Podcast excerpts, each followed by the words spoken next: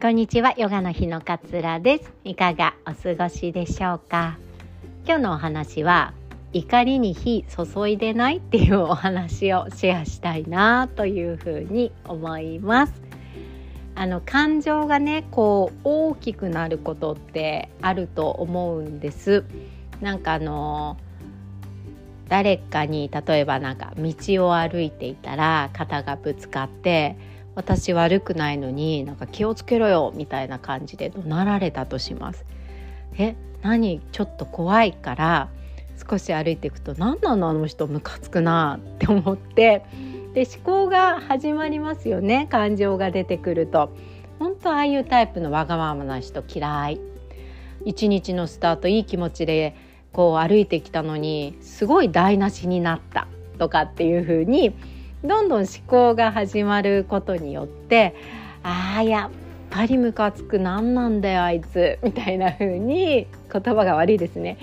なんだよあいつ。みたいな感じで怒りがこう大きくなる、まあ、怒りに火が注がれてさらにこの炎が大きくなるっていうことって、まあ、怒りに限らずねいろんな感情であるんじゃないかなっていうふうに思うんですね。でこの間ねあのー実家に帰ったんですよ。で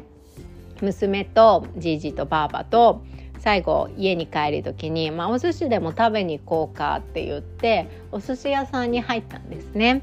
でなんかちょうどこう注文が立て込んでいてちょっと提供するまでに時間がかかっちゃうかもしれないんですけどいいですかって先に聞かれたんです。で「あ大丈夫です」っていうふうにしてまあ、入ったんですけれども、まあ、子供がいるのでね子供がねまだまだお腹すいた遅くないっていうふうにこうちょっと言い出したんですよ。でも遅いよ絶対遅いよすごい時間経ってるよみたいな感じで止まらなくなっちゃってねこう言い続けたんです。まあ、まだね小学校1年生の女の子なのでこうお腹すいたに勝てなくってまあ、どんどんこう、まあ、ネガティブな言葉を吐いて入っていくみたいなループにはまっていてもうやだみたいななんでこんなに遅いの待つの嫌いみたいななんでお寿司お寿司屋さんじゃなくてもよかったじゃんみたいな風に言うわけですよ。で私的にはジージバーバが連れてきてくれてねジージバーバがご馳走してくれるっていう時だからもうそんな文句言わないでよと思ってもうちょっとうるさいってってしょうがないじゃんって時間かかるって言われたじゃんとかっていう風に私も娘に対して怒っちゃったんですよね。そしたら娘はもうますます怒っちゃうみたいなことがあってこれってなんか不思議なんですけど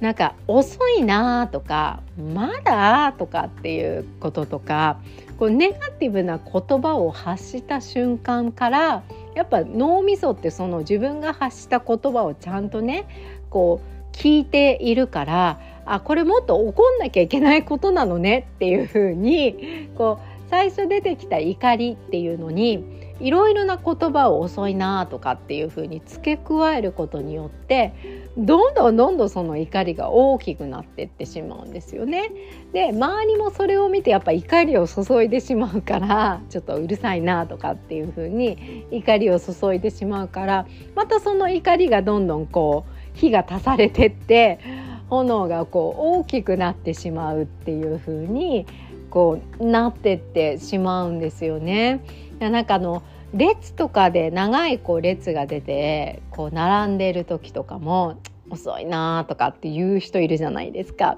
でそれを聞いてさらにイライラしたりとかするじゃないですか。だから言葉ネガティブなその感情が生まれた時にねネガティブな言葉を自分の中で繰り返すことによってどんどんそれがこう大きくなってってしまうなっていうのをその娘を見てね改めて思ったんですよね。で怒りとかっていう大きなものだったりするとどうしても口にこう出したくなっちゃう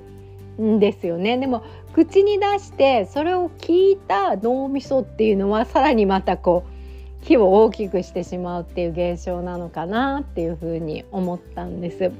ねこれじゃあどうしたらいいかっていうとやっぱりいつものマインドフルネスですよね。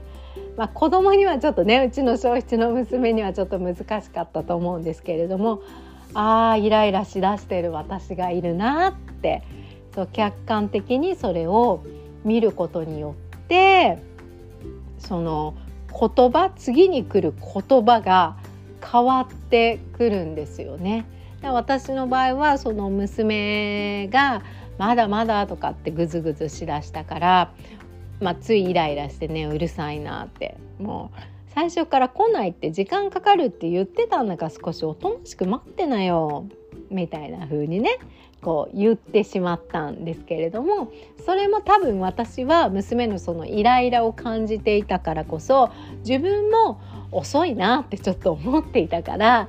それがこうまたもう遅いな娘もイライラしてるしなみたいな感じでイライラが大きくなっちゃったんですよね。なんか私もその時に気づいてあ私も娘につられてイライラがこう繰り返されちゃっている自分がいるなっていう風にその瞬間にこう客観的に見ることによって怒りの感情はそれ以上大きくならずにまあしょうがないか遅いって言われたしなとかせっかくまあじじばあばがいるところなんだから喧嘩し合ってもしょうがないかみたいな感じで言葉次に出てくる言葉が変わってくる。で私はその時になんかあのお寿司屋さんの紙の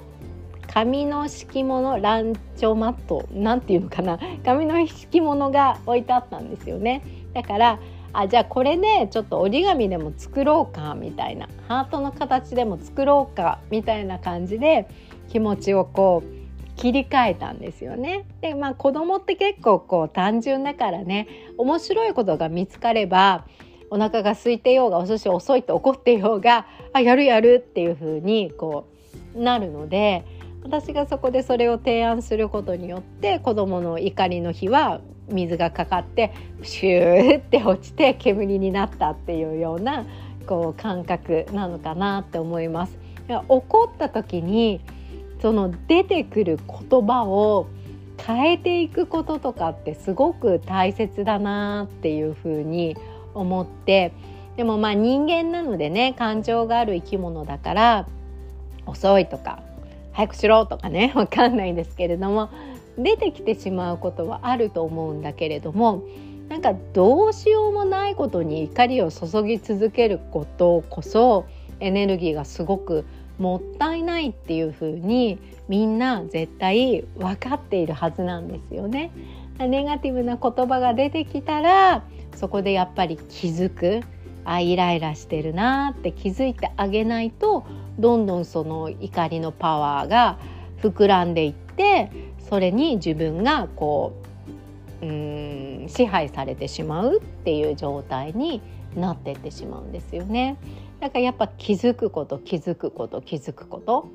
でなかなか気づけないっていうのもあるかもしれないけれどもネガティブな感情って多分誰しもが嫌だな感じたくないなと思ってるものなんですよ。私だから実は気づきやすいんじゃないかなっていうふうに思っていて嫌だなって思うことがやっぱネガティブだからそういうふうに思った瞬間にあネガティブになりそうだなとか嫌だなって感じちゃってるなっていうふうに気づいてあげることがいいんじゃないかなって思ったんですよね。多分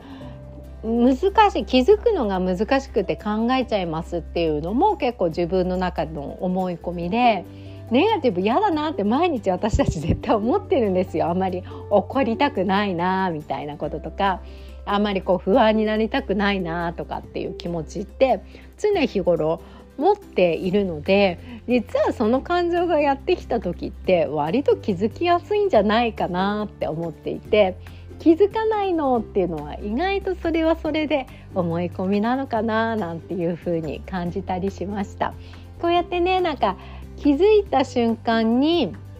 出てくる言葉を変えていくことによって感情が爆発するっていうことが、まあ、少なくなるわけですよね。で感情はまあ人間なんで感じるんだけれども大きくしすぎずにこうなんか自分の発する言葉を変えることができたなとかっていうのってあ自分のちゃんと心を取り扱えてるなって無駄にこう反応してね反応して反応してうわ嫌な気持ちとかっていう風にならなかったなっていうのはすごく心地がいいというか、まあ、自信にもなるしすごくこう取り扱えたっていう思いこの見えないものをね心って感情とか心って見えないけれども取り扱えたっていうのってすごくなんか自分にとっていい気持ちになるなっていうふうに私は感じたんですよね。ぜひ気づいてちょっと出る言葉を変えてみるっていうのをこう意識してもらうといいんじゃないかななんていうふうに思いまして今日はこんなお話をシェアさせていただきました。いつも聞いてくださり本当にありがとうございます。今日もあなたらしい穏やかな一日をどうぞお過ごしください。さようなら。